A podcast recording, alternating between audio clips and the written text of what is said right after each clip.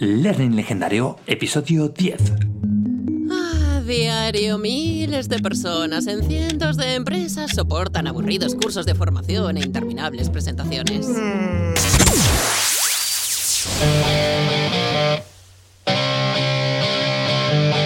¿Te dedicas a la formación o deseas hacerlo?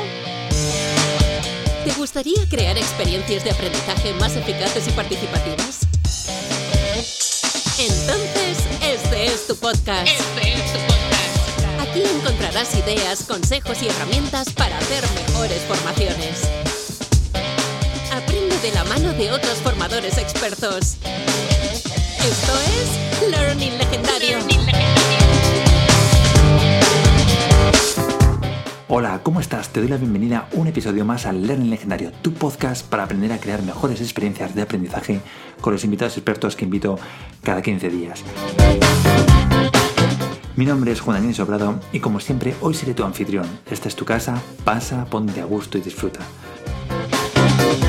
Hoy hablaremos con una experta en técnicas de formación de alto impacto, en cosas como andar por el fuego, pisar cristales rotos o romper una flecha con la garganta. Y hablaremos sobre los beneficios de estas técnicas y qué es lo que nos pueden aportar. Antes de empezar te recuerdo que si quieres encontrar más recursos para hacer mejores experiencias de aprendizaje puedes visitar mi blog learninglegendario.com. Ahí voy compartiendo todo lo que voy aprendiendo sobre el apasionante mundo de la formación. ¡Empezamos!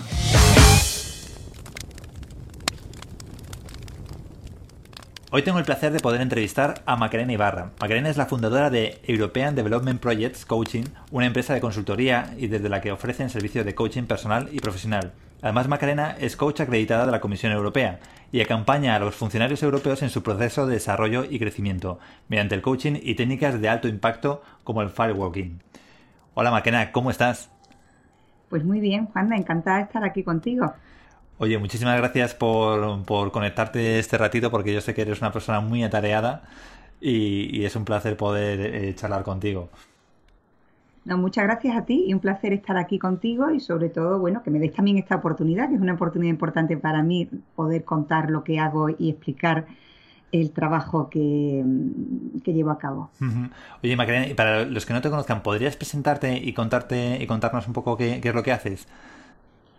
Sí, bueno, ya, ya, has dicho cómo me llamo, me llamo Macarena, eh, soy de Sevilla y llevo viviendo y trabajando en Bruselas pues eh, la friolera de 27 años. Eh, llegué a Bruselas con la intención de, de, de, hacer un curso en Derecho Comunitario, posteriormente trabajé en el Parlamento Europeo como asistente de diputado, en un despacho de abogados y en el año 92 creé una empresa especializada en tema europeo.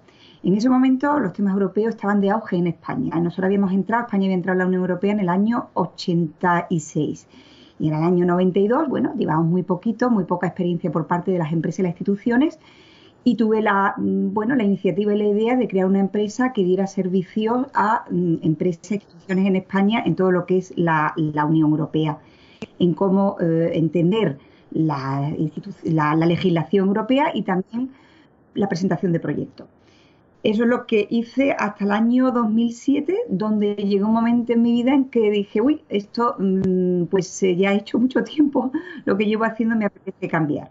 Y ahí fue cuando el coaching entró en mi vida de una forma bastante eh, curiosa y porque una amiga me habló de ello, y te tengo que ser muy sincera, en ese momento no tenía ni idea lo que era el coaching, y decidí empezar a indagar y me empecé a formar en, coaching, tanto en España como aquí en Bélgica y, y en Inglaterra. Y bueno, y hoy en día pues trabajo casi eh, a tiempo completo para las instituciones europeas. Tuve la grandísima suerte de entrar como coach en el año 2010 en una acreditación que ellos hacen para coaches, si quieres, para ver si reunimos los parámetros o las condiciones que ellos exigen y la profesionalidad que exigen a los coaches. Me presentaron una empresa que lleva el contrato marco ante las instituciones europeas, pasé esa acreditación y desde entonces trabajo como coach para las instituciones europeas. Okay, o sea, entiendo que tus clientes son funcionarios europeos, entonces, de, de, de allí, ¿no? De la Comisión Europea. No, no solamente la Comisión, porque como sabes, eh, eh, son más de una institución. Está el Consejo uh -huh. Europeo, el Parlamento y la Comisión Europea. Además de las instituciones que están en Bruselas, también trabajo para las agencias que están fuera de Bruselas. Okay. Por ejemplo, con la agencia de Bilbao, de Barcelona, tenemos dos agencias, tenemos varias, ¿no? Pero trabajo con la de Bilbao y con la de Barcelona y también con otras que están situadas en otros Estados miembros. Pero, y, sobre todo lo, que, mm, bueno, yo cuando te conocí, que me empezaste a hablar de las técnicas de, alto impacto, que yo creo que, eso era una cosa de las películas, ¿no? Lo de partir tablas con la mano, eh, no partir flechas. ¿Podrías contarnos un poco en qué consisten estas eh, técnicas de alto impacto? Bueno, pues eh, mm, vamos a ver, esta técnica, eh, ¿por qué se hace? Más que nada te diría por qué se hace, ¿no? No se trata tampoco, imagínate, vamos a romper la tabla porque hay que romper una tabla, ¿no? Esta técnica está muy contextualizada y si quieres la utilizamos como metáfora. Eh, y depende también el significado que cada formador le quiera dar a una técnica e introducirla en el contexto de una formación. ¿no? Te pongo un ejemplo. Cuando tú vas a romper una tabla, eh, no estás rompiendo una tabla por romperla. En la tabla está escrita una creencia limitante, algo que te limita eh, para conseguir algo que quieres. Imagínate delante de ti una tabla y escrita esa creencia limitante, algo que te impide conseguir tu objetivo, y detrás de la tabla escrito en un post-it el objetivo que tú quieres conseguir, pero no lo ves porque la tabla está en medio. En medio. Entonces la metáfora es rompo la tabla, mm, mm, supero el miedo que tengo porque pienso que me va a dar, me voy a romper la mano, pero no lo hago por romper la tabla, lo hago con la firme intención de que quiero acabar con eso que me está limitando, ¿no? Y alcanzar el post del objetivo que tengo debajo de la tabla. Entonces, es una metáfora. En ese momento lo que estoy poniendo son tres cosas importantísimas para conseguir los objetivos. Estoy poniendo, si quieres, una parte emocional. Tengo miedo porque creo que voy a romperme la mano, pero lo supero porque quiero. O sea, una parte emocional, supero el miedo. Una parte mental, quiero, tengo conciencia de que mi objetivo está ahí, hay algo que me limita y tomo una decisión consciente en el momento de ir a por ello. Y por último, la parte física, utilizo mi cuerpo y mi mano para ir. Y en esa conexión mental, físico, emocional, se produce, si quieres, un, cambio tremendo, ¿no? Porque estoy gestionando mis pensamientos, lo estoy alineando con lo que quiero y voy a por ello físicamente. Y es brutal. Es como si en ese momento desatas eh, todo el potencial que tienes en ti y descubre cosas, ¿no? Porque cuando lo consigues y, realmente has podido hacerlo, dices, oh, pero ¿qué ha pasado aquí, no? Hay algo que estoy descubriendo, me pensaba que no era capaz, lo he logrado. Hay un descubrimiento realmente del poder que nosotros tenemos dentro de nosotros, que es la, no hay otra cosa, Juana, que la utilización de unas competencias que pertenecen a la inteligencia, la inteligencia emocional, que es decir, ¿qué es lo que está pasando aquí? Hay un miedo, lo veo, lo, lo acepto, lo supero, sé lo que quiero y voy a por ello, que es el darme cuenta, el conectarme a realmente las capacidades que tengo y lo que quiero y hacerlo, el poder de decisión. Y bueno, el efecto que tiene es impresionante porque se gana como un poder y una satisfacción interna que te lleva a tener pues una importante creencia sobre ti mismo, ¿no? Si he podido hacer esto, pues puedo hacer otras cosas. Vale, y por, ir por partes, porque aquí me surgen muchas preguntas. Para la gente que nos está escuchando, o sea, cuando hablas de partir una tabla, entiendo que es una tabla gruesa y que la partes en plan como los judocas que se ponen la tabla en dos, en dos ladrillos y le dan un golpe y la parten, ¿no? O sea, es así como se... Exactamente, imagínate, imagínate dos trozos de, Sí, perdona, te dejo terminar. No, no, no, es así como se hace, es lo que preguntaba. Sí, sí, efectivamente. Imagínate dos trozos de, de, cemento puestos, alineados y la tabla en medio. La tabla es una tabla que, bueno, aquí en Bélgica la compro en algo que se llama brico, que en España sería un Leroy Merlin, ¿no? Eh, eh, es una tabla que se utiliza para construcción, no tiene ningún truco, no tiene ninguna... Y, y se corta, es 30 por 30 tiene alrededor de unos 3 centímetros de grosor y lo que hace se pone entre dos bloques de ladrillo y eh, lo, que, lo que efectivamente hace es el mismo movimiento que haría un judoka, romperla. Pero fíjate, tú has dicho algo interesante, un ladrillo. También lo hacemos con ladrillos de 5 centímetros de grosor, que son unos ladrillos que se utilizan en la construcción, se compran en empresas de construcción. Esas técnicas las utilizamos menos simplemente por una cuestión de logística, porque trasladar 30 tablas es más fácil, pero imagínate 30 ladrillos de 5 centímetros, pesa muchísimo y la utilizamos menos, pero también se hace con ladrillos. Pero entiendo que, mm, claro, tú, hablabas ¿no? de, de, esa creencia limitante que se pone en la tabla, o sea, entiendo que antes de llegar al punto en el que tú vas a romper la tabla, ha habido un trabajo de coaching muy intenso antes, ¿no? Para que esa persona descubra cuáles son sus creencias y digamos que de alguna forma sean las haga conscientes. Efectivamente, como te decía antes, todo tiene que estar muy bien contextualizado, ¿no? En, la fase previa, si quieres, yo por ejemplo hago seminarios en el que vamos a través de un proceso de coaching, ¿no?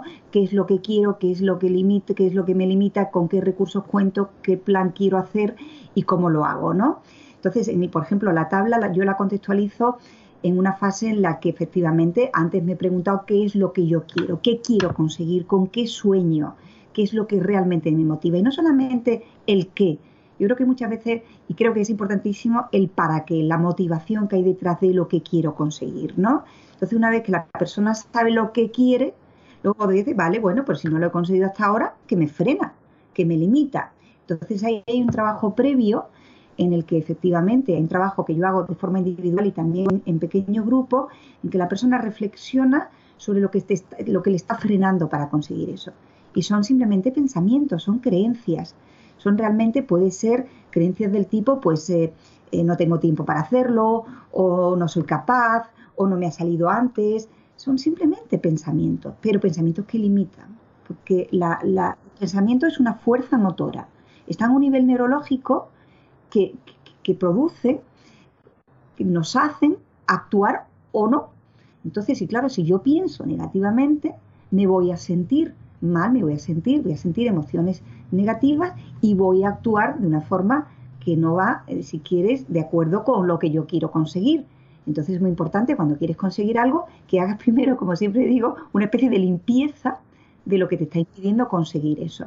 Y por supuesto que efectivamente hay un trabajo de identificar primero qué es lo que me está limitando, ¿no? Viene fácil, viene muy fácil. Cuando se trabaja, viene muy fácil qué es lo que nos limita, porque somos nuestro peor enemigo, Juan. Pero, y, o sea, y entiendo, ¿esto no se consigue lógicamente en un fin de semana? O, sí? ¿O en el tiempo de un fin de semana da tiempo a, descubrir esta creencia y luego trabajar estas técnicas de alto impacto? ¿O se tiene que extender más en el tiempo? Pues eh, todo eso depende del formador, cómo conciba su, su, formación de técnicas de alto impacto. Yo, por ejemplo, tengo un curso, un seminario que lo hago en un día que se llama Más allá de tus expectativas, descubre que todo está en ti. Eh, eh, que lo hacemos en un día solamente, es un seminario intensivo de 12 horas y en ese seminario, como te he comentado, hago cinco fases y de esas cinco fases, cuatro llevan técnicas de alto impacto. La primera es la tabla, la segunda andar sobre los cristales rotos. Eh, ¿Podrías explicar esto de, hablar sobre, o sea, andar sobre los cristales? O sea, ¿qué, qué partís? ¿Como botellas y las...? En no, no, las botellas ya están, ya están rotas. Yo las traigo rotas, las pongo sobre una manta y son cristales rotos, son botellas de champán, son botellas de vino, son botellas de, de cava, lo que tú quieras, ¿no? Eh, que están rotas, son cristales rotos, entonces lo que tiene que hacer una persona es andar sobre esa cama de cristales rotos. Esa también, esa técnica se contextualiza, de, yo la contextualizo de otra manera, es como andar y, estar muy presente, es la metáfora del momento presente, ¿no? Porque tú vas pisando sobre los cristales y tienes la posibilidad de decidir, uy, esto pincha, esto me está pinchando, y es el momento presente. ¿Y qué haces cuando te das cuenta que, por ejemplo, en la vida, y la metáfora es eso, hay algo que te dificulta. ¿Qué haces? ¿Te detienes y te quedas ahí sufriendo? Ahí me está pinchando el pie. O tomas conciencia y dices, esto duele, esto, y cambias el pie y lo pones en otro sitio. Es como en la vida, te pasa algo y te detienes ahí, te victimizas, o tomas conciencia y dices, puedo tomar otra decisión y, y, que esta decisión me lleve a otro lado en mi vida. Por ejemplo, yo lo utilizo en ese sentido, ¿no? Y efectivamente las personas van andando sobre una cama si quieres la cama es eh, mide alrededor de 2 metros de, largo y de ancho será como unos 60 o 70 centímetros y se hace ese trayecto muy despacio viviendo el momento. Y esa, por ejemplo, esa técnica es muy interesante porque eh, la persona hace tres roles, si quieres, o tres funciones. Primero anda, luego puede acompañar y acompaña a otra persona que anda sobre la cama de cristales rota y la tercera también se arrodilla para limpiar el polvo de cristal que queda en la persona que acaba de andar. Y es un acto de humildad importante en la vida, de poder, de saber aceptar la ayuda de los demás y poder reconocer también que tenemos nuestras propias limitaciones, ¿no? Es una técnica muy interesante para que la persona viva estos tres roles. Eh, sí, bueno, te preguntaré por el resto. Claro, aquí una de las cosas que me vienen a la mente cuando hablas de esto, además, y me parece curioso, es que en nuestra sociedad además nos hemos acostumbrado, digamos, a anestesiarnos, ¿no? A, que todo lo que sea doloroso, pasarlo por alto y, cabría pensar así intuitivamente y decir, bueno, pues para pasar un, un lecho de cristales seguramente es más fácil si lo pasas sin pensar mucho, ¿no? Intentando evadirte y pensar en una cosa que no tenga nada que ver, mientras que mm, aquí lo que sugieres es todo lo contrario, ¿no? El estar tan presente, ¿no? Que, seas eh, consciente de, por dónde estás eh, poniendo los pies, ¿no? Por dónde estás pasando. Que es, que es algo que más que, es verdad que tendríamos que hacerlo más en la vida, ¿no? Que a veces intentamos obviar lo que no nos gusta, mirar hacia otro lado y, y, digamos, ser lo menos consciente posible de esa experiencia, ¿no? Claro, lo, que, lo que pasa es que cuando lo obviamos al final de alguna manera u otra suele volver. Entonces, bueno, lo importante es acoger lo que está ocurriendo en el momento, en el momento presente. Es mindfulness, ¿eh? Y ahí estamos, eh, para mí es una competencia esencial que es la toma de conciencia. ¿Qué está pasando en este momento? Y es importante, bueno, sea malo. ¿Y qué pasa? Bueno, pues reconócelo, acéptalo. Es la toma de conciencia. Y una vez que además lo has aceptado, y reconocido, incluso cuando es algo que no es agradable, nombras esa emoción que puede estar produciendo, eh, ya hay una liberación, ya hay como, uff, esto está ocurriendo, bien, lo estás dejando ir, ¿no? Y luego también, una vez que hayas tomado conciencia de lo que está ocurriendo, hay una segunda parte, bueno, ¿y ahora qué quiero, no? ¿Qué quiero? Porque es importante utilizar este, este poder tan enorme, que es lo que yo digo, tenemos todo, tengo una gran creencia, Juanda, que es todo lo que necesitamos está dentro de, de nosotros, ¿no? Y eso quiere decir que hay tres competencias que nosotros tenemos dentro de nosotros que para mí son fundamentales en la vida. La primera es esa toma de conciencia y decir, uy, me doy cuenta, esto no me está gustando, me está molestando, incluso lo estoy pasando mal.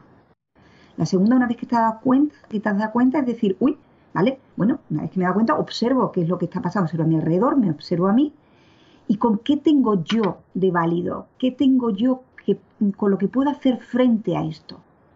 Porque puedes optar por no hacer frente y que te lleve la corriente y que, eh, que decida por ti pues las circunstancias, las expectativas de los demás, eh, tu propio ego, las emociones negativas, mil cosas más. Pero ahí lo importante es pararte y que seas tú conectado a lo que tú tienes dentro, que son competencias, creencias, valores, que tú decidas, oye, no, esto es importante mm, y soy yo quien decido. Y luego la tercera competencia es el poder de decisión, tomo una decisión y voy hacia adelante o me quedo, pero que sea una decisión consciente.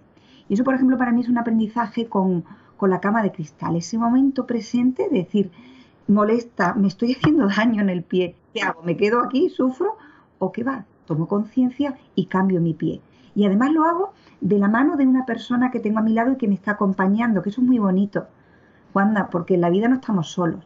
Nos olvidamos muchas veces cuando atravesamos dificultades que la vida no tenemos muchísima gente a nuestro alrededor y esa persona que te está acompañando a andar sobre los cristales te está dando la mano, te está acompañando, te está mirando. Yo siempre además les espero al final del camino. También no, solamente tienes una persona a tu lado, tienes otra persona al final del camino. Y luego cuando terminas de andar sobre los cristales, el primer paso que haces fuera, dejas un pie dentro y el otro lo, lo elevas hacia atrás, ¿no? Imagínatelo. Y luego hay una persona arrodillada que con una brocha te va a coger el pie y con muchísima humildad te lo va a, limpiar y te va a quitar todo ese cristal, el polvo de cristal que se puede quedar en tu pie y es el que también, si no, has tenido, si no tienes cuidado, te va a cortar. Y luego te estás dejando que alguien te ayude además, no solamente el que te acompaña, sino el que te está limpiando los pies. Cuando te limpia el primer pie, ya te lo ha limpiado y lo pones fuera de la cama de cristal. Entonces, apoyado en ese pie, levantas el siguiente y también te lo limpia con muchísimo cariño, con muchísimo amor y también con muchísima humildad. Y ahí sale de la cama de cristal.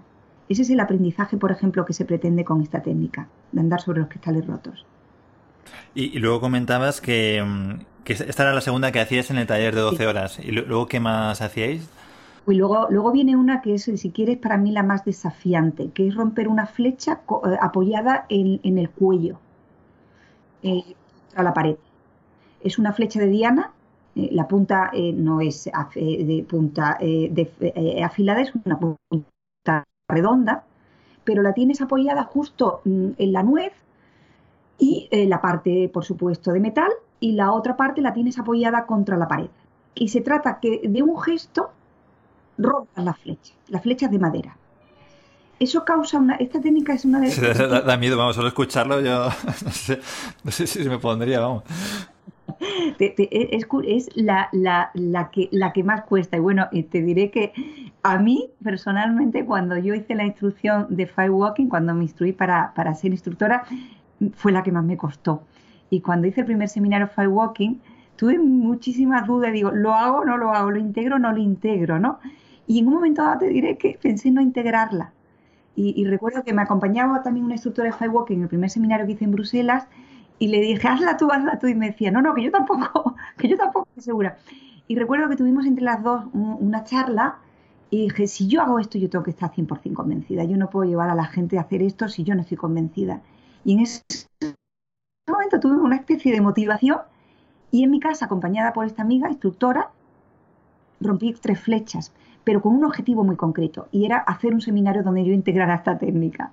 Para, para que te puedas imaginar que es una técnica que tiene, tiene, tiene pues, eh, uf, es muy desafiante porque la diferencia que hay con las otras es que el material lo estás percibiendo con una parte tremendamente sensible que es tu cuello. Y tú que piensas, esta persona está como una cabra, esta persona, me, primero esta flecha me va a atravesar del cuello, la parte de adelante para atrás, y luego este instructor me va a matar o lo que...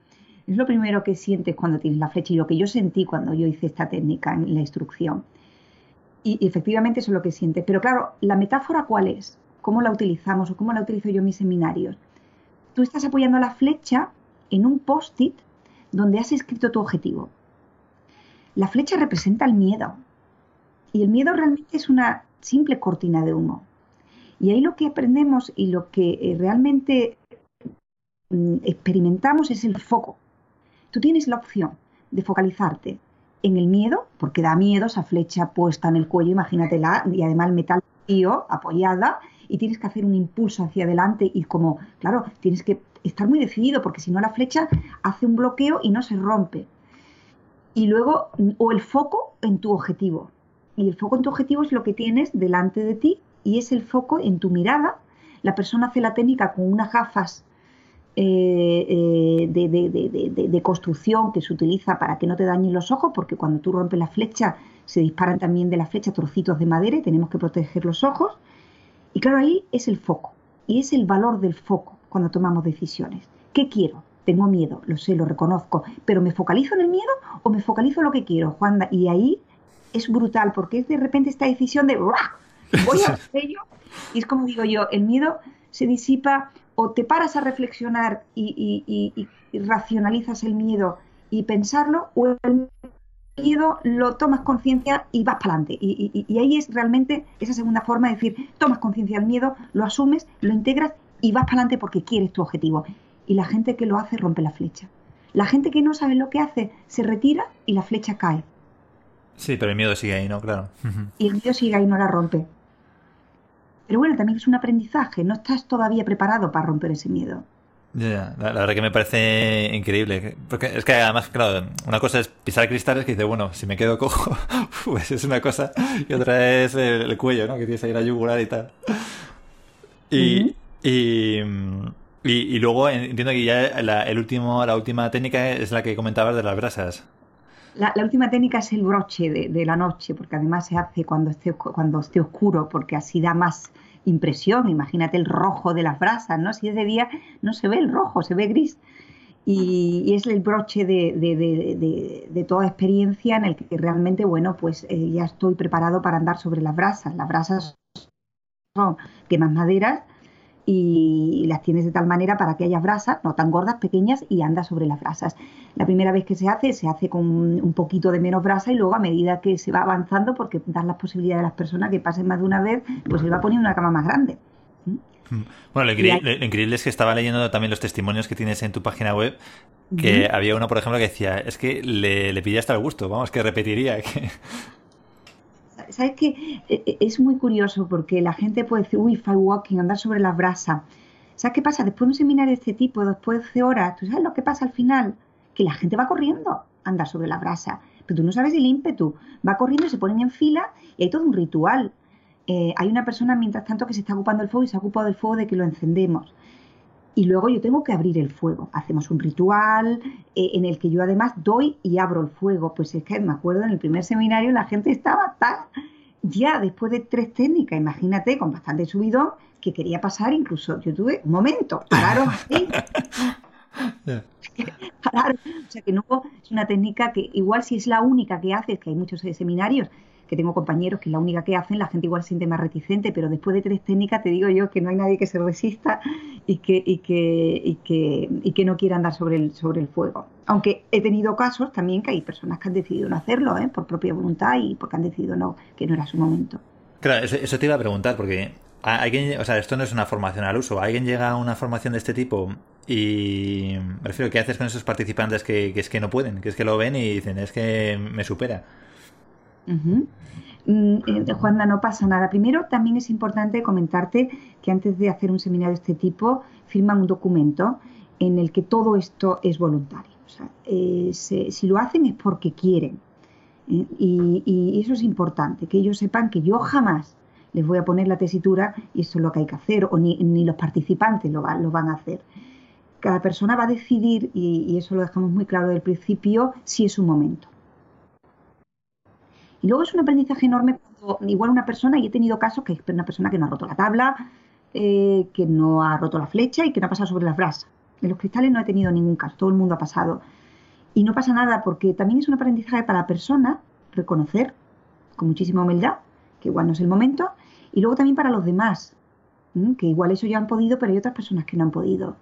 Y hay un respeto, no te puedes imaginar, enorme hacia esa persona. También lo que ha ocurrido en uno de, y, que, y, me ha pasado varias veces es que la persona en el momento no lo haya conseguido. Entonces yo lo que hago en la hora del almuerzo, lo que brindo a esa persona y, y, le, y, le, doy la posibilidad, si quiere, que individualmente lo trabajemos. Y, le pregunto qué ha pasado, ¿no? Entonces individualmente vemos si ha sido porque algo le estaba bloqueando, que era muy fuerte y no estaba dispuesta, o porque efectivamente que me ha pasado no era el objetivo o la creencia no era la correcta. Entonces hemos hecho un pequeño trabajo individual, nada más que la persona y yo. Y las demás, las demás participantes se han ido a almorzar y la persona en ese momento lo ha logrado. Y luego te puedes imaginar la satisfacción que ha tenido de entrar en el comedor donde estaban todos los demás, porque siempre hacemos una especie de retiro, con la tabla en alto diciendo he podido, ¿no? Uh. Pues eso ha sido porque efectivamente la persona no había seleccionado, porque se trataba de un seminario de tantas personas, yo no puedo trabajar individualmente en ese momento si todas las creencias son las correctas en ese momento y, se, y cuando esa persona se da cuenta que no era la creencia limitante que ella necesitaba romper, pues no ha logrado romper la, la tabla, lo hemos trabajado y lo ha logrado. Este, este taller de 12 horas eh, no lo haces aquí en España, ¿no? Lo haces allí en Bruselas. Lo he hecho, lo he hecho una vez en Valencia. Ah, sí. No te digo porque ya me está apeteciendo, vamos, solo, solo, de escucharte tienes que salir de ahí súper enchufado, vamos. Sí, muy bien, con muchísima energía, que eso luego hay que tratar esa energía. Pero bueno, también tengo muchos compañeros que lo hacen en España. ¿eh? Yo lo he hecho una vez en Valencia porque tenía una compañera mía de aquí en Bruselas, que ahora está en, en, en Valencia, y con un grupo de, de, amigos decidí organizar un seminario y le hice una especie de, de, de seminario ajustado para ellos, el mismo programa, pero con un grupo de 20 personas que entre ellos se conocían. Y lo que hice fue, pues, eh, bueno, como no me puedo llevar mi cama de cristales desde aquí, pues eh, trabajé eh, colaborando con una colega mía que trabaja en España y hace lo mismo que yo en España y, lo, lo hicimos entre los dos, entre las dos, perdona, y mm, con el mismo, con el mismo contenido, con mi programa y con el mismo efecto, con, la misma, con los mismos resultados. ¿Y, ¿Y, cómo fue tu primer contacto con estas técnicas? Me refiero, ¿cómo las cómo conociste y dijiste, esto, esto es lo mío, esto tengo que probarlo? Bueno, lo de lo mío te advierto que no lo dije. no, simplemente eh, tuve la suerte de, de, un amigo mío con el que me formé en coaching en el 2007 en Madrid. Eh, lo había hecho él antes y como estamos en contacto me comentó, y Macarena ha hecho esto, estoy encantado, me encanta y tal. Y bueno, yo también en ese momento estaba buscando cosas diferentes en temas de formación, porque cuando te formas como coach, trabajas como coach, estamos en un proceso de formación continua. Yo hago normalmente una formación cada año en diferentes cosas y, bueno, me, me, me, quedé también muy, muy, muy impresionada y con muchísima curiosidad. Me informé y decidí hacerlo. Y fui a la formación que tuvo lugar en Madrid durante cuatro días y te formas y sales si quieres con un título de instructor en Firewalking. Imagínate, una cosa que al principio dices, Dios mío, ¿y ahora qué hago con esto? Y cuando volví a Bruselas, eh, eh, si te digo la verdad, volví como una nube, ¿eh? porque volví después de cuatro días, fue una cosa impresionante. Para mí fue como un antes y un después en mi vida Y tuve primero que, digerir todo eso, ¿eh? tuve primero que, quedarme tranquilita un tiempo, decir, un momento, a ver qué hago con todo esto, porque estaba como acelerada, eh, todavía supuesto un, vuelco tan enorme que primero tenía que calmarme y ver cómo quería utilizarlo. me di tiempo, me di un mes para, para, para pues, si quiere, que todo ese... Eh, se reposara, ¿no? Reposara, sí, necesitaba que aquello reposara. Yo no podía hacer nada inmediatamente, era aquello un, un terremoto que tenía por dentro, ¿no? Y, efectivamente luego decidí que sí quería llevarlo a la práctica y luego quería aprovechar, si quieres, la oportunidad que esto me brindaba, ¿no? Y me hacía muchísima ilusión hacer un curso en que no solamente fueran técnicas de alto impacto, porque el curso que tengo es de, mm, como el título que te da, más allá de tu expectativa, descubre que todo está en ti. Eh, quería que fuera algo que incluyera no solamente técnicas de alto impacto, sino también otros conocimientos, ¿no? Y otras técnicas con las que trabajo coaching, inteligencia emocional, que para mí es esencial, programación neurolingüística, meditación, mindfulness, el método Silva. Entonces lo que hice fue diseñar un curso que, llevara todas estas técnicas con, diferentes eh, resultados en diferentes momentos. Y se te puedo decir que hice la formación en febrero del 2013 eh, y el primer curso lo hice ese año en septiembre. Fíjate, cuando tú me contaste, cuando nos conocimos y me contaste lo que hacías, al principio pensé, bueno, esto debe ser que te enseña como el truquillo, ¿no? Para pasar cada prueba, como que tiene, que haber algún truco para pasar las brasas, tiene que haber un truco para pasar los cristales, tal, pero veo que, no, que es todo, eh, realmente es un trabajo consciente, ¿no? De, trabajar, digamos, en, este caso la mente, ¿no? La mente y el cuerpo. Sí, efectivamente. Y, bueno, tú has empleado una, una palabra muy, que yo creo que es verdad, hay un truco pero el truco está en nosotros, Juana. El truco está en, en, para mí es que es esa creencia, que yo tengo una creencia súper fuerte que es eh, eh, todo está en nosotros. Y para mí ese es el truco, que tú te creas eso, que todo está en ti. Y eso no quiere decir más que tenemos unas competencias, las competencias están dentro de nosotros, que las utilizamos o no. Y, y, efectivamente, que esté en ti significa que están en ti y que puedes pararte en cada momento para hacer buen uso de esas competencias. Y como te he dicho, esas competencias son las que te nombraba antes, el darte cuenta en el momento de lo que está ocurriendo, el poder conectarte lo que, a lo que es importante en ese momento y decidir. ¿Mm? E, ese es el truco. Ese es el truco y, y, las, técnicas son metáforas simplemente. Pero, sin, embargo, o sea, esto que dices, eh, o sea, lo entiendo, ¿no? Todo está en ti, pero, pero también veo que, mm, o sea, te digo a ver cómo lo interpretas tú o, eh, espera, a ver cómo formular la pregunta. O sea, lo, que veo es que, muchas veces nos dicen todo está en ti y tú puedes, y, eso hace al final que la, gente, em, digamos, sea muy independiente y un poco lo que tú decías de que no sea capaz de pedir ayuda. O sea, me refiero, eh, ¿cómo compaginamos esto? Vale, uno puede con todo, pero hay situaciones en las que necesita ayuda. Eh, eh sí, claro, y además mm, creo que pero primero hay que mirar dentro primero tenemos que mirar dentro, porque el, truco, como tú dices, está en nuestros pensamientos y cómo ellos condicionan nuestro comportamiento. Un cambio de pensamiento genera un cambio en la química del cerebro y eso hace que actuemos de forma diferente. No, significa que la persona que consiga gestionar todo esto sea más listo que los demás, sino simplemente que sabe cómo utilizar adecuadamente su actitud mental y gestionar Eh, eso es lo que se consigue.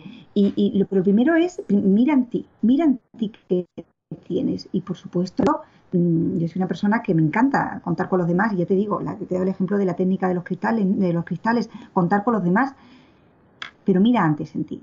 Y luego apóyate en los demás, colabora con los demás, y, estar en ti no significa, hay mucha gente también que confunde esto con algo como muy egocéntrico. Imagínate, no, yo estoy, me, baso en mí o me, o me, centro en mí y no quiero saber nada de los demás. No, es todo lo contrario. Tú si estás bien contigo mismo y si sabes bien lo que tú tienes y puedes ofrecer, serás incluso más generoso con los demás y podrás, podrás darte mejor a los demás. Es cuando no estás bien contigo mismo, es cuando no, tú no te puedes dar a los demás. Por eso yo siempre digo, mira en ti céntrate en ti, alíñate en lo que es importante para ti y serás capaz de dar lo mejor de ti a los demás. Yo, esa, esa diferencia, ¿no? Yo creo que eso es lo más generoso del mundo, ¿no? Y no tiene nada que ver con nada, ni egocéntrico ni egoísta, es todo lo contrario, pero tenemos que estar primero centrados en nosotros mismos para poder estar bien, felices, contentos y vivir esta vida que es tan corta, ¿no? Oye, ¿y, qué cambios ves en los participantes que, hacen tus talleres? Me refiero, porque tiene, tiene que ser todo un cuadro la cara que, ¿no? de una persona que creía que no podía hacer una cosa y de repente la hace. Vamos, es para tomarle una, foto, porque tiene que ser increíble la expresión. Efectivamente, y luego eh, has dicho una cosa, eh, foto. Mm, en, los seminarios yo cuento con un fotógrafo eh, que es también instructor de firewalking, que es además mi hermano Humberto, y que también es fotógrafo. Entonces, a cada persona cuando hace la técnica se le hace una foto porque la foto es un anclaje también importante, que la persona cuando termina eh, luego recibe la foto de cada una de las técnicas, de cómo la ha hecho. Y eso es importante, el recuerdo de, qué, es lo que ha ocurrido y cómo lo ha hecho. Y es un anclaje también para que se acuerde ¿no? de, ese momento. La explosión de, sobre todo, porque quizás sea la primera técnica que se hace, el romper la tabla. Es algo alucinante, es que te abrazan, ¿no? y hay un salto, una explosión de energía claro, es que tú, cuando vas a eh, y, te pones delante de la tabla, lo primero que piensas es el miedo, ¿eh? Yo esto, esto, esto, esto es una locura, esto no lo hago, ¿no? Yo recuerdo incluso cuando yo fui a hacer el seminario de la instrucción, yo tenía un problema en la mano. Yo no sé qué me pasaba, que incluso había ido al médico que no doblaba bien la mano. Y dije, bueno, encima que tengo mal la mano, pues no voy a poder. Y yo dudé muchísimo. Y hay un momento que dije, bueno, peor no puedo estar. Y quiero romper con esto. Y va.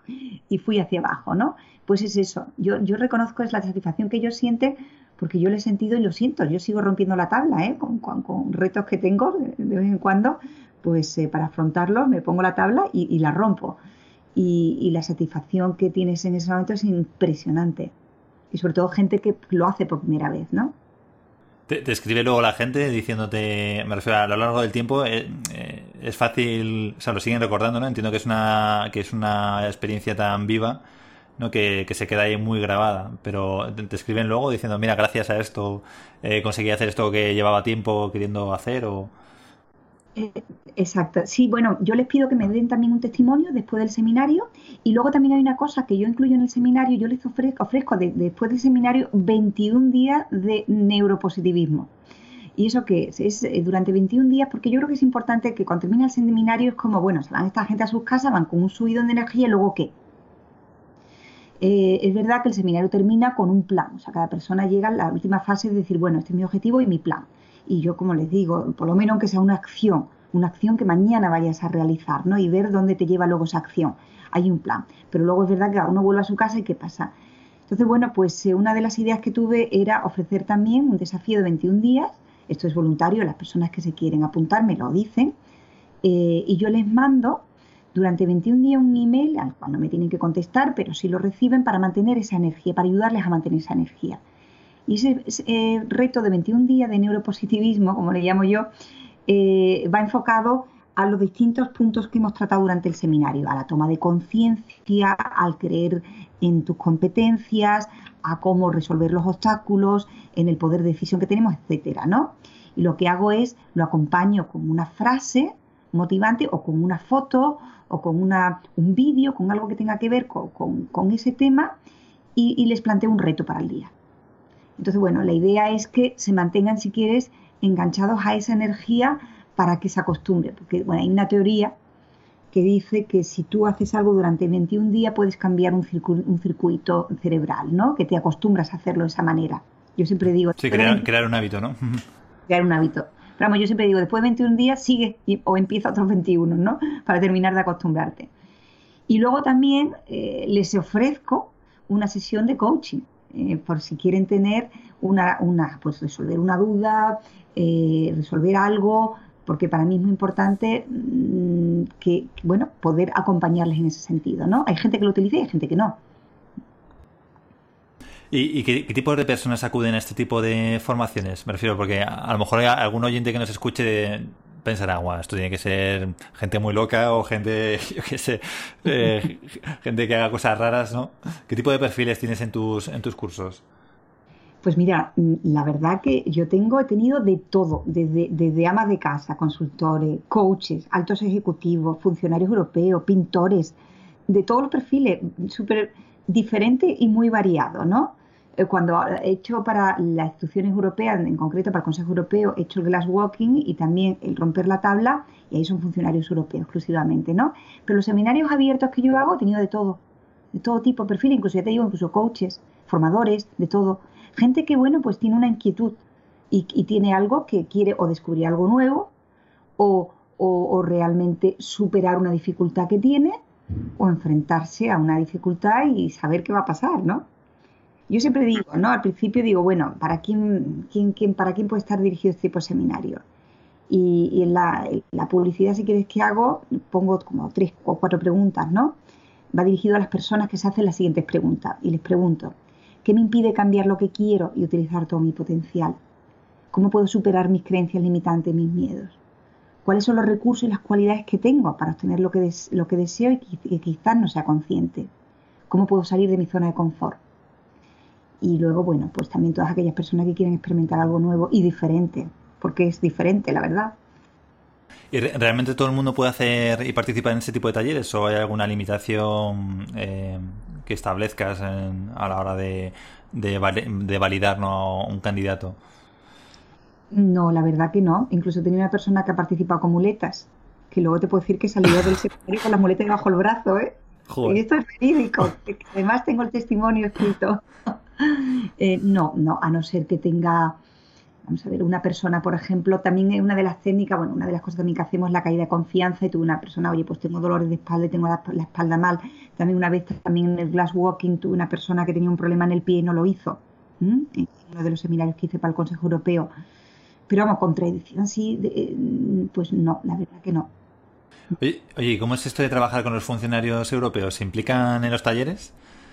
Sí, claro, eh, porque bueno, vienen también muy dispuestos a romper todo tipo de, limitación y, a superar sus miedos. Una barbaridad. Y luego también como hasta ahora lo estoy haciendo en, en lo que ellos llaman un away day, ¿no? Una especie de, día fuera de, de, su ámbito de trabajo, incluso de sus instalaciones, donde se reúnen para, para incluso hacer deporte y, y, asistir a diversas conferencias, ¿no? Y bueno, pues hay mu muchísima motivación cuando asisten a este tipo de conferencias y además los que se apuntan a los talleres, porque hay varios talleres simultáneos, son voluntarios, lo hacen porque quieren, no están obligados a, presentarse, ¿no? Y hasta ahora, bueno, pues eh, la gente se ha apuntado y incrédulos, muy incrédulos al principio, pero bueno, yo creo que eso como todo el mundo, y luego pues, eh, hombre, pues muy satisfecho de haber participado. Claro, porque entiendo que al ser una coach acreditada de la Comisión Europea, digamos que como tus cursos entran dentro del programa formativo o cómo funciona cómo funciona eso. Dentro no, del... ¿No? no, porque hay, una, hay, un programa formativo que ellos tienen y no por ahora no, por ahora no. Por ahora. Ese es un reto, Juanda, que tengo. Lo tienen, lo tienen que meter. Lo, tienen que meter. lo, lo, he hecho de, de forma eh, eh, eh, libre para una institución eh, pero no dentro de, del programa formativo de la Unión Europea. Ha sido algo que, que, que el Consejo Europeo eh, se ha lanzado diferentes, el Departamento de Formación, con que cuenta diferentes personas que son muy, eh, que tienen una gran iniciativa, han decidido hacerlo y ellos mismos me lo han propuesto y yo lo he hecho para ellos, pero no en el marco de institu institucionalizado. Y entiendo, claro, que este tipo de cursos tendrá también una logística bastante compleja, ¿no? Porque tendrás que tener a alguien que te haga las brasas, o sea, ¿cómo, cómo lo organizas las cosas? ¿Tienes un equipo de colaboradores o...? Sí, tengo, tengo, gracias a Dios, un equipo, pero maravilloso, que me ha acompañado a todos mis seminarios, menos el que hice en España, que, tuve otro equipo por la, por la, por la dificultad en, en la distancia. Eh, son tres personas las que colaboran conmigo. Tengo una persona, que es Neladid, que se ocupa de lo que es la logística. Como digo yo, es mi guardiana del tiempo también, ¿no? Porque yo estoy muy metida en el contenido. Y ella manda una barbaridad. Yo siempre digo a los participantes, ojo, que yo no mando, esta manda una barbaridad y riñe muchísimo. Así que ella es la que controla el tiempo, la logística, la música. Un seminario con muchísima música, muchísima energía. Ella es la que me ayuda con todo eso, los participantes y la logística. Luego hay otra persona que es otro instructor que me acompaña, como te he comentado, es mi hermano Humberto Ibarra, y que además eh, viene también como fotógrafo. Se ocupa sobre todo de las fotografías, que son muy importantes en este tipo de seminario. Yo les ofrezco como regalo también a los, participantes fotografías de todo el seminario y sobre todo de ellos haciendo la técnica. Y luego lo que vemos al final de, del seminario es cómo la van a utilizar como anclajes, ¿no? ¿Mm? Por ejemplo, tengo un anclaje cuando tengo alguna dificultad, me alineo, me pongo recta y hago como el gesto de bajar la mano y me sale como, recupero como una fuerza en mí, digo, uy, y, esto, cómo van a utilizar todo eso, ¿no? Y, luego una tercera persona que es muy válida, que es fundamental, que es Ángel Ballina, que es la persona que se encarga del fuego y exclusivamente del fuego. Porque una vez que el fuego lo encendemos, tiene que haber una persona constantemente cerca del fuego porque es peligrosísimo, sobre todo porque lo hacemos en, el exterior, por supuesto, pero también cerca de, instalaciones, ¿no? Y Ángel está dedicándose al fuego, lo enciende, eh, me ayuda a poner todas las brasas, esto lo hacemos los tres, Humberto, Ángel y yo, y, luego tenemos que recoger todo. Pero la logística es enorme, Juanda. De hecho, yo muchas veces digo, tengo que tener muchísima motivación para seguir organizando estos seminarios porque es llevarte al sitio donde hacer el seminario. Imagínate, la madera. La madera, cuando la quemamos, la hacemos sobre tepe natural. Llevamos, imagínate, tepe natural enrollado por metros y luego eso lo ponemos encima de pladur, de, de planchas de pladur eh, en el que ponemos el tepe y luego la madera. Y todo eso hay que recogerlo. Pero además de eso, llevamos también los bloques de cemento, que son cuatro que pesan una barbaridad, donde apoyamos las maderas. Luego las flechas y luego los cristales rotos, que yo creo que pesarán cerca de 30 kilos. Más los manuales, eh, bueno, yo luego siempre llevo un montón de detalles. Eh, eso, todo eso, pues es una logística impresionante. Yo cuento, ya te digo, con cuatro personas tres personas más eh, yo misma durante el seminario y luego mi hermano siempre viene, aunque vive en España, siempre viene dos días antes para ayudarme a ir, porque voy a buscar el TP a un sitio, a una granja a 30 kilómetros de Bruselas, luego lo tengo que llevar al sitio, hacer toda esa logística me ayuda a él. Sí, sí, joder, es que cada, curso debe ser una, aventura, la verdad. ¿Cuántas veces lo haces al año, esto, este tipo de cursos? Pues mira, lo suelo hacer una vez al año. Claro, imagino. Sí, sí. Eh, lo de, ya te digo, los demás workshop de una o dos horas, pues eh, depende cuando me lo pidan, ¿no? Pero el que organizo yo de 12 horas lo hago una vez al año. Y bueno, una, una, la verdad que me parece fenomenal, no, vamos, el tener una copiloto, ¿no? Una, un ayudante que te controle además los tiempos y la música, que es algo en, lo que muchos formadores a veces eh, fallan, ¿no? Porque se les va el tiempo y, que luego tampoco puedes ser un hombre orquesta, ¿no? Que no puedes estar pendiente de todo, del contenido y encima de la ambientación y demás. La verdad que es una muy buena idea tener ahí una, una, una ayuda. Y además una, una ayuda que, que, que, que, es, mm, que lo vive, ¿no? Que contigo. Sí, muchísimo porque es una persona que me eh, lo que estas personas me han acompañado menos el primer firewalking que hice en Bruselas que me acompañó tres horas de firewalking mm, Merche eh, los demás los he hecho con estas tres personas. Y claro mm, han participado creyeron en mí también de principio cuando yo les planteé cuando les planteé al principio queréis hacer esto conmigo es que tampoco tuve que explicar el qué. Fue muy curioso. Digo oye tengo esta idea ¿harías un sí digo, bueno, pero un momento, que no te he explicado qué es lo que quiero hacer, que da igual, que sí, que me apetece. Tanto Ángel como Nela como Humberto, ¿no? Y bueno, pues ya te digo, ni tenía el programa confeccionado, pero fue un sí rotundo. Entonces, bueno, pues eso te da una alegría que la gente crea en ti cuando además tú en ese momento decías, bueno, es que no sé. Pues bueno, te tengo que reconocer que el primer seminario que hice en Bruselas, ¿sabes? Lo lancé para gente conocida. ¿Eh? como era esto es tan tremendo y este de tan alto impacto como su nombre indica, y dije, bueno, pues voy a utilizar a la gente que conozco y a gente que esté motivada y voy a ver si funciona. Entonces, bueno, lo, lancé a todos mis contactos en Bruselas, gente conocida, y tenía un límite de personas eh, por las salas de 25 personas y se apuntaron 25 personas. Y bueno, pues era más que nada para también probar si lo, el producto que yo estaba mm, y que había diseñado tenía sentido y sobre todo tenía efecto y me salía bien y, también ver cómo yo me encontraba dirigiendo estas técnicas, ¿no? Y bueno, fue una maravilla, fue uno de los mejores seminarios, fue una maravilla. Ese lo hice en español. No, además aquí has tocado una cosa que es fundamental, ¿no? El, lanzar un piloto, ¿no? Cuando vas a hacer algo nuevo, el probarlo y testarlo para ver si, si, funciona, que también es algo que muchas veces también olvidamos, ¿no? Diseñamos a lo mejor una nueva dinámica que, bueno, claro, en, otras formaciones son dinámicas mucho más sencillas y bueno, siempre tienes un margen de maniobra, pero cuando vas a poner a dar a la gente sobre fuego, no, no tienes ahí tanto, tanto margen, imagino. Exacto, y yo, yo ya te digo, pues también tenía, bueno, pues eh, dudas quizás no, pero digo, uy, voy a probar antes, ¿no? Y muchos conejillos de indias se, se apuntaron y, y, lo pasamos además fenomenal. Que bueno, lo que hice también fue hacer un seminario en el que hice un seminario, únicamente cobré los costes, ¿no? Que a mí me estaba suponiendo el realizar el seminario en cuestión de eh, eh, logística y sitio, porque luego lo que hacemos también en el mismo sitio donde lo hacemos, almorzamos todos juntos, mantenemos esa unión de equipo, porque en el seminario que yo he diseñado, em, la persona trabaja individualmente y trabaja en pequeños grupitos que se asigna desde el principio y luego también en asamblea general, como digo yo, todos juntos, ¿no? Y se crea una dinámica de equipo maravillosa. Entonces, pues también mm, lo favorece el hecho que almorcemos todos juntos. Yo no dejo que la gente se vaya por ahí, primero porque no hay opción, porque lo hago en sitios que, están un poco aislados, ¿no? Y el sitio nos ofrece un almuerzo y, bueno, pues durante el almuerzo la gente ya, cuando vamos a almorzar, la gente ya ha hecho una técnica. Y eso provoca ya un entusiasmo y una camaradería y una, y una alegría tremenda, ¿no? Que se vive durante el almuerzo. Eso, mira, pues eso que mencionas también me parece un, punto muy importante que muchas veces tampoco se valora, que es el poder del grupo. El, hecho de que tú vas a un curso y, ahí haces relaciones que, que, si las mantienes en el tiempo, ¿no? Y que si además el formador, como tú haces muy bien, facilita que se creen esos, esos lazos, hace que luego ese aprendizaje no se olvide o no, ¿sabes? Y se mantenga también una vez terminado el curso, ¿no? Y esos contactos. Que me parece muy, muy buen, muy buen apunte. Bueno, y contactos que continúan, ¿no? Porque yo soy consciente que hay muchos grupos que siguen en contacto y siguen siendo amigos. Luego yo pertenezco también a diferentes grupos que se han formado y me invitan a sus cenas y son grupos de firewalkers y siguen haciéndolo. Hay gente que igual ha venido al seminario en, en 2014. O sea que ellos mismos siguen quedando, ¿no? Eh, para, para volver a andar, digamos, renovar, ¿no? Ahí el, el bautizo de fuego.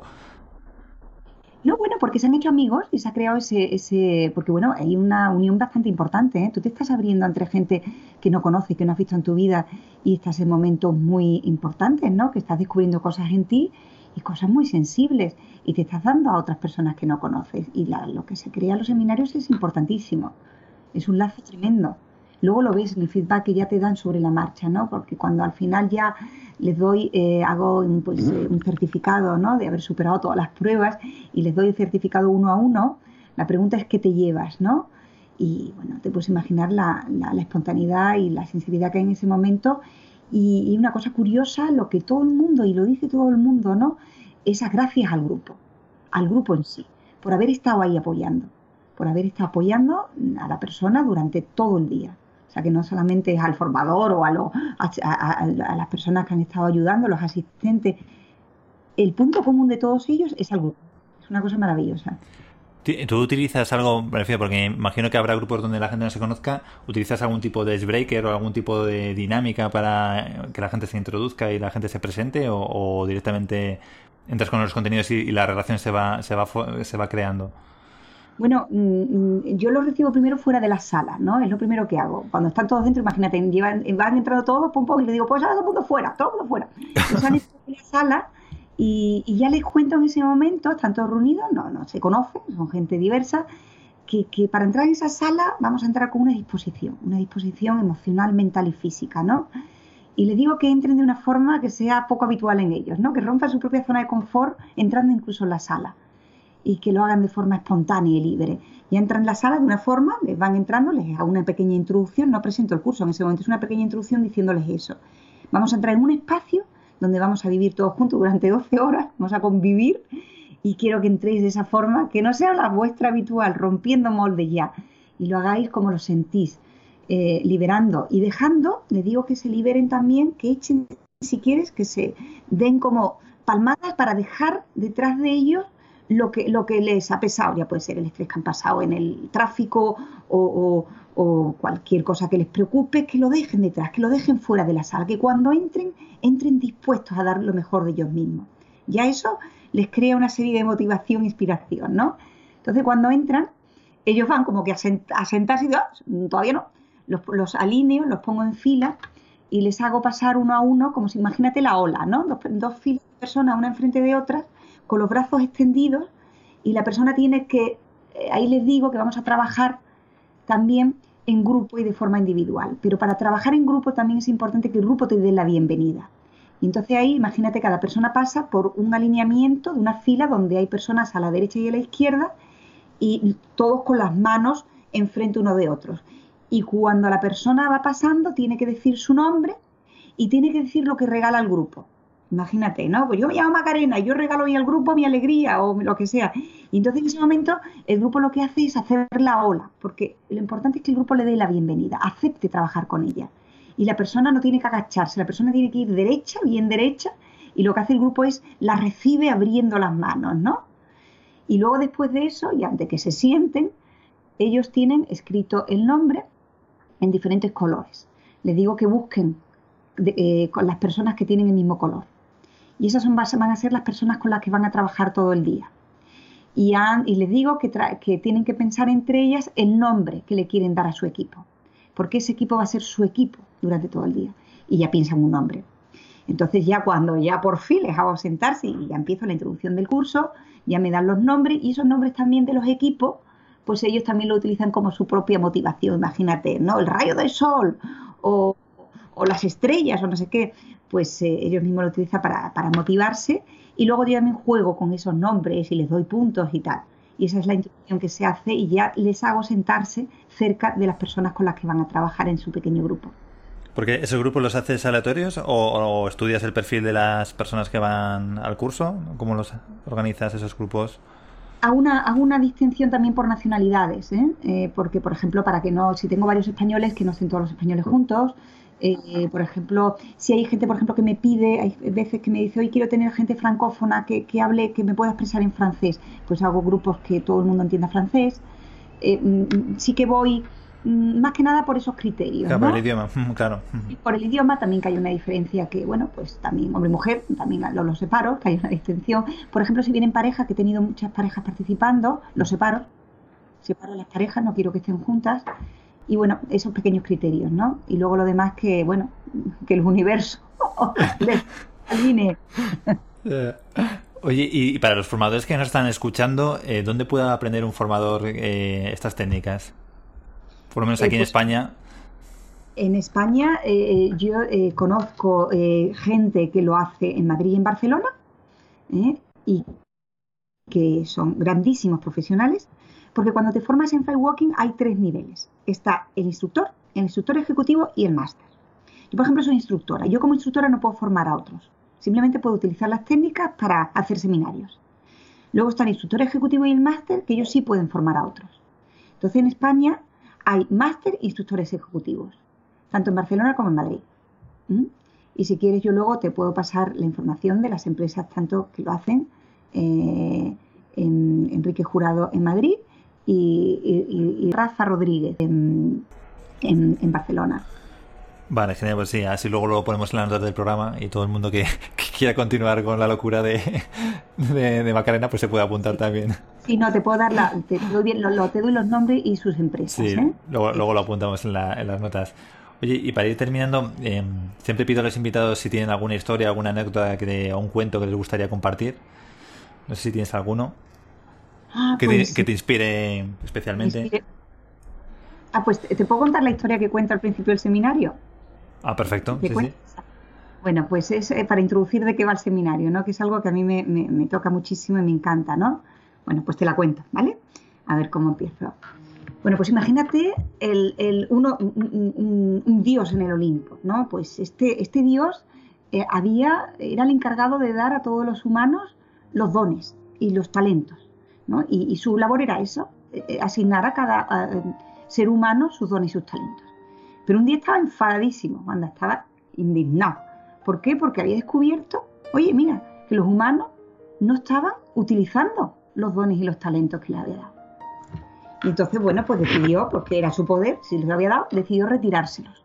Bueno, pues estoy enfadísimo, no lo utilizan, yo se los retiro. Entonces, bueno, dijo, bueno, pero si les retiro los dones y talentos que le he dado a cada ser humano, ¿qué hago con ellos? Porque los tendré que esconder para que no los encuentren. Y decidió llamar en ese momento a tres asesores que tenía para que les eh, mm, asesoraran dónde esconde talentos o dones para que los seres humanos no los volvieran a encontrar. Se los quito y que no lo encuentre. Estaba muy disgustado porque no lo estaban utilizando. ¿Y sabes qué además estaba pasando? Que muchos de ellos no sabían ni que los tenía, que era lo peor, no sabían ni que los tenía. Entonces llamó a tres asesores y le dijo, bueno, ¿qué hago con esto? ¿Y dónde escondo esto para que no lo encuentre? Entonces llegó el primero, yo tengo la solución. Y dijo, a ver, puedes esconderlo construimos una nave espacial, imagínatela, ponemos ahí todos los dones y talentos de los seres humanos y nos lanzamos al espacio. Y allí no los verán y no los podrán encontrar. Y entonces el dios del Olimpo, ahí con cara un poco mm, de desconfiado, le mira y dice, pero hombre, ¿tú de qué, qué dices? Pero no os conocen. Y han ido a la luna. Ya en Marte también están casi que llegan. Estos lo van a encontrar seguro. Esta solución no me sirve. Entonces el segundo, también con muchísimo ímpetu, oye, oye, oye, tengo la solución.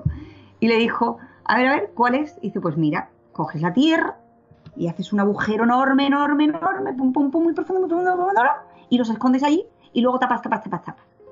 Y entonces también con cara con y mira dice, pero hombre, tú no has oído esa película que ya dice el viaje al centro de la Tierra. Se lo han imaginado y lo que uno se imagina lo puede realizar.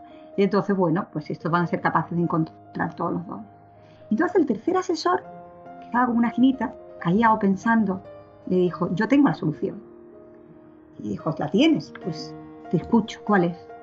Y él dijo, escóndelo dentro de cada persona, porque ahí será el último lugar donde ellos vayan a ir a buscarlo. Qué bonita. Es historia. Eh, Todo está dentro de nosotros. Y ese es, desgraciadamente, el último sitio donde vamos a buscarlo. Busca dentro y seguro que encuentras. Y esa es, si quieres, la pequeña historia que a mí me encanta porque efectivamente, y es el, la creencia y, y- y el título también de mi seminario, todo está en ti. Todo está dentro de nosotros. Y tú tienes la opción, Wanda, de darte cuenta, ¿o no? Pues muchísimas gracias por la historia. La verdad que es una historia preciosa. La, había escuchado de otra forma, pero, pero la verdad que con, con tu gracia, la, la que, que- que también gana, gana mucho. No sé si lo he inventado un poco. Oye, Macarena, ¿y dónde puede encontrarte la gente que quiera contactar contigo? Bueno, pues eh, si quieres, bueno, mi web, donde están todos mis datos, es www. ay, mm, w, tres W, w, edpcoaching.com. Y bueno, ahí tienes todos mis datos, ¿no? Que- Vale, pues ahí lo pondré en las notas del programa. Y nada, Macarena, darte las gracias porque ha sido una hora súper interesante hablando contigo. Eh, yo he apuntado un montón de ideas. La verdad que eh, se nota la generosidad que, que tienes porque, vamos, eh, eh, es un placer, es un placer escucharte y, y oí- oírte contar cómo haces esto y cómo trabajas estas técnicas de alto impacto que, que vamos, a, a mí me volvieron loco. Yo cuando te escuché la primera vez y te conocí dije, esto, esta persona la tengo que entrevistar porque, vamos, esto no se ve todos los días. Lo tienes que hacer, lo tienes que hacer ahora tú. Sí, sí, sí, sí, ya, ya me has explicado, ya me has explicado. Ya tengo que, hablar, tengo que negociar con mi mujer para irme ahí 12 horas. ¿Cuándo, cuándo es el próximo, el próximo curso que tienes? ¿Cuándo lo haces?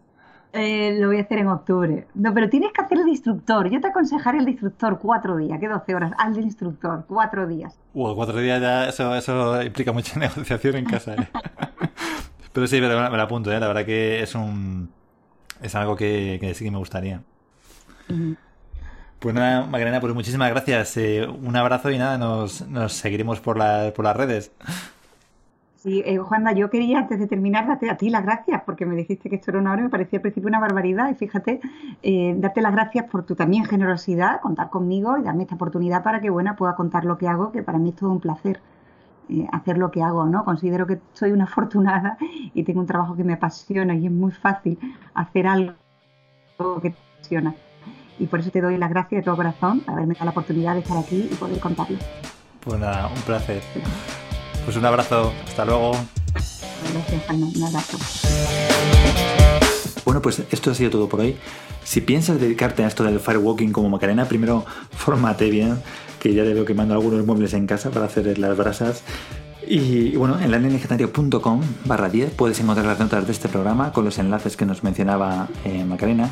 Y si quieres que hablemos, pues te invito a conectar a través de las redes sociales, donde más activo estoy es en LinkedIn y también en el grupo de Telegram privado, donde cada vez somos más formadores, pues compartiendo ideas y experiencias.